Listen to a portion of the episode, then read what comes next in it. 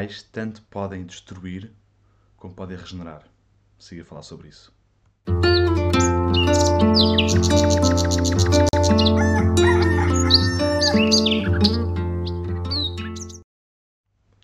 Bom dia, malta. Bom dia a todos. Espero que estejam todos bem. Daqui falo o Pipo do Projeto Liberta-te e estou aqui para mais um episódio do podcast Liberta-te.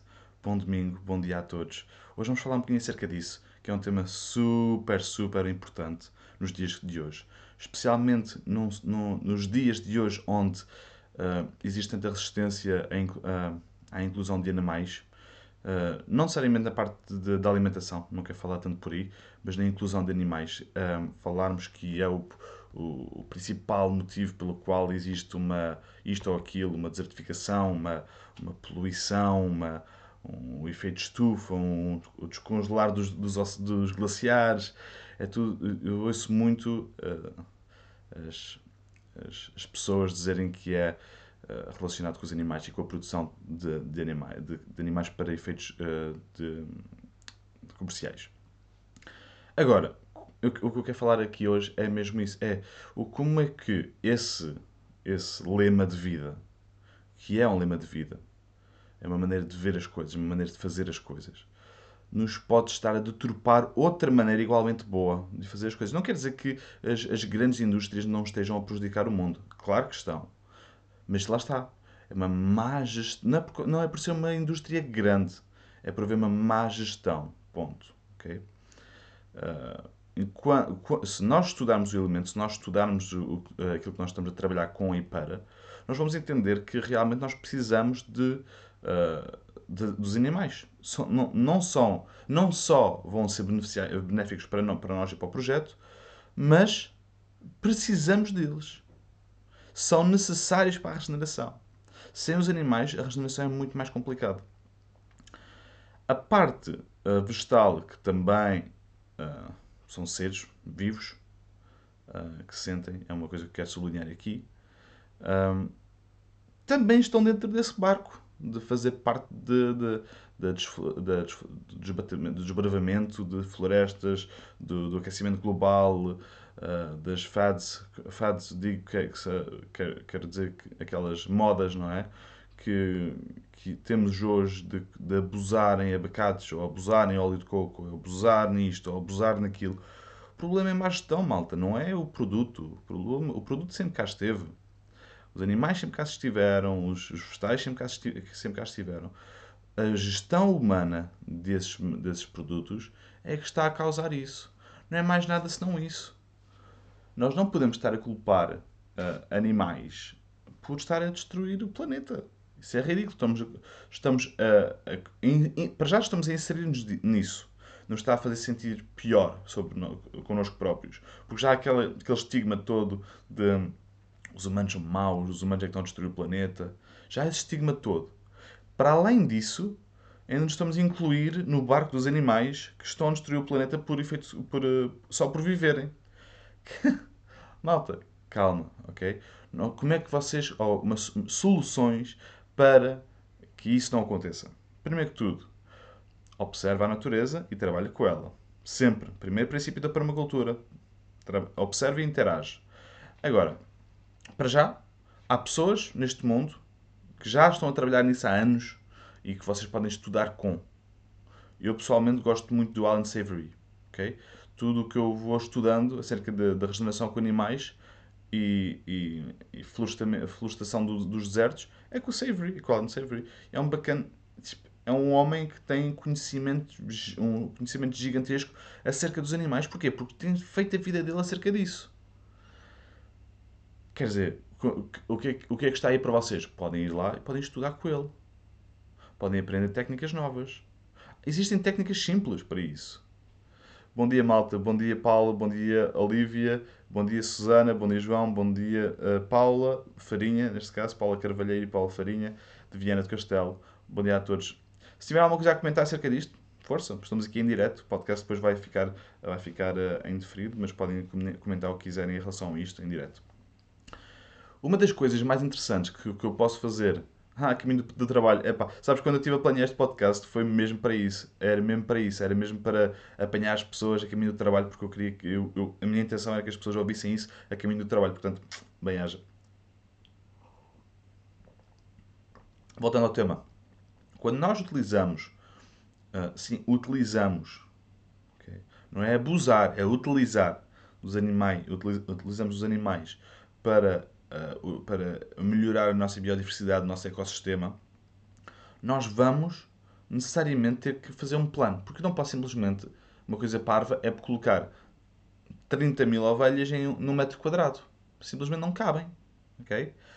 Agora, se eu tiver uma grande quantidade de espaço, ou se tiver um espaço que tiver, se forem um hectare, pode ser um hectare, eu posso planear, eu, não, eu tenho 5 mil quadrados e tenho animais contados e vou adicionando à medida que vai sendo eh, preciso e uh, possível. Ok? E não adiciono tudo ao mesmo tempo e depois, olha, agora o que, que é que estragou? Não pode ser assim. Tem que ser 1 a 1. Ou no caso das galinhas, 10 a 10. Ok? Agora tenho um porco, a ver qual é, que, qual é que é o trabalho que ele me está a ajudar a fazer. Está a ser bem interessante, ok? Agora, imaginem que vocês têm uma, um grande, um, uma grande propriedade, uma, grande, uma grande herdade, vamos dizer assim, mesmo um hectare só de produção, em linhas, em curva de nível, por exemplo, ok? Pode ser. Muitas, sabem de uma coisa? Muitos, muitos, pomares, muitas produções, uh, intuitivamente, vou, vou, pensar intuitivamente, se calhar, mas se calhar já sabiam disso, uh, eles produzem, e quando eu vou fazer projetos para isso, as árvores estão quase, quase em cota quase em curva de nível. Eu assim, fogo, mas será que foi andar a estudar permacultura? Não, porque são coisas intuitivas. É, é acerca da captação e da gestão de águas. Ninguém está a fazer aqui pelo, isto pelo pior. Ninguém vai trabalhar aqui pelo pior. Todos querem ter o melhor, a melhor quantidade, de, a melhor eh, qualidade de árvores, a melhor qualidade de produto, a melhor quantidade de retorno. Toda a gente quer isso com, as suas produções comerciais. Ninguém quer ter um produto da treta. Fazem-no porque vai render mais. É uma má gestão. É uma má, é uma má gestão de, de pessoas. Gerir pessoas também é, uma, é um facto. O facto de gerirmos pessoas. Uh, bom dia, Maria. Bom dia, Carla. Bom dia, Claudina. Viva a todos. Em relação a isso, uh, gerir pessoas é muito importante, porque é injusto as pessoas estarem a esforçar-se para, para, cultivar saúde para, as, para outras pessoas, como é o caso da Maria, que está aqui no grupo também, aqui na alguns que nos segue. Ela está, está, está sempre a dizer: Eu estou a cultivar a saúde para as pessoas. E muitas pessoas querem isso. Só que vêm-se forçadas a fazer o contrário, porque o rendimento que têm disso não chega. São exploradas não existe uma preocupação, um carinho social por parte dos compradores. Porque existe sempre o peso de, de, tem que ser o mais barato. O mais barato, o mais barato, o mais barato. Não tem que ser o mais barato, malta. Isso é uma ilusão que nos foi criada devido aos trabalhos, uh, aos ordenados mínimos que nós temos. Porquê que se chama ordenado mínimo? Porque dá para os mínimos. Ok? E tudo, não, quer, não estou a dizer que é bom ou mau, cada um tá, faz o, o, que quiser, ok? Já há muito tempo que eu não recebo um ordenado, eu, eh, claro que tenho o meu rendimento, mas já há muito tempo que não recebo um, ordenado, nem sequer sei como é que isso está a andar agora, ok? Mas o facto de nós termos um, alguém a dizer-nos quanto é que é o mínimo que nós devemos receber, faz com que a nossa gestão social vá influenciar a nossa gestão agrícola. Porque a nossa gestão agrícola está baseada nas, nas pessoas que estão a criar, cultivar aquilo a agricultura é puramente baseada em pessoas. Senão, temos que ir para os bosques de alimentos, temos que voltar a imitar a natureza, temos que voltar a observar a natureza, como nós fizemos há 10 mil anos atrás, antes de começarmos a implementar os nossos, as nossas, os nossos cultivos, a nossa agricultura convencional. É? Portanto, primeiro que tudo, é o teu produto tem o preço. Ponto. Okay? Não quer dizer que, que seja ridiculamente caro não é para explorar as pessoas, mas é pelo que vale. Se tu tens um produto bom, não interessa se está 50 cêntimos mais caro do que, o, do que o supermercado. Eu prefiro comprar-te a ti. Porquê? Porque isso está-te a dar rendimento a ti, quer dizer que vai manter a fazer esse produto, vai-te manter a fazer essas práticas, estou a apostar em ti e ao mesmo tempo estou a ter o meu retorno, que é uma comida saudável, que é o que eu quero. E a nossa capacidade social melhora com isso.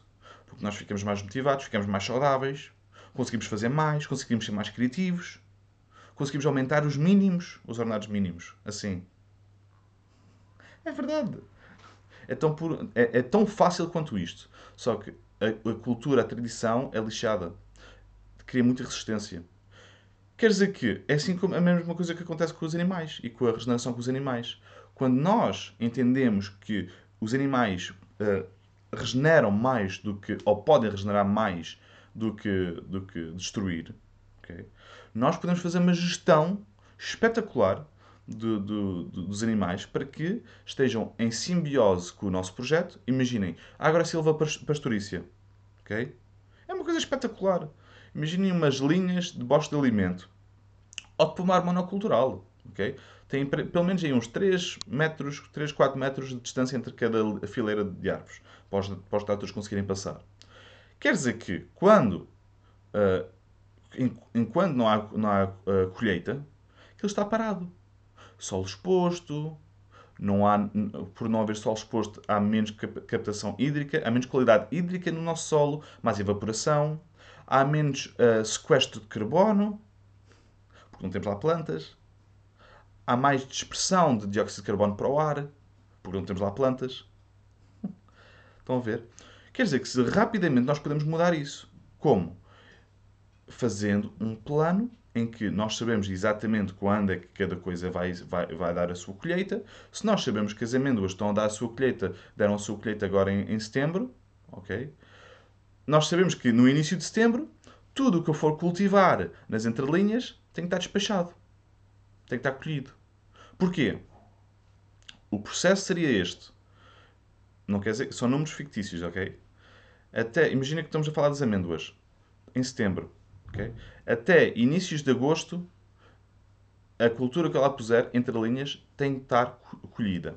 Ou seja, o tempo todo, desde o fim da colheita de, de amêndoa até o início de agosto, serve para nós que temos culturas de entrelinhas. Seja o que for, podem ser cereais, que compactam o solo, monoculturas de cereais, metam para lá cereais, trigo, o que for ok?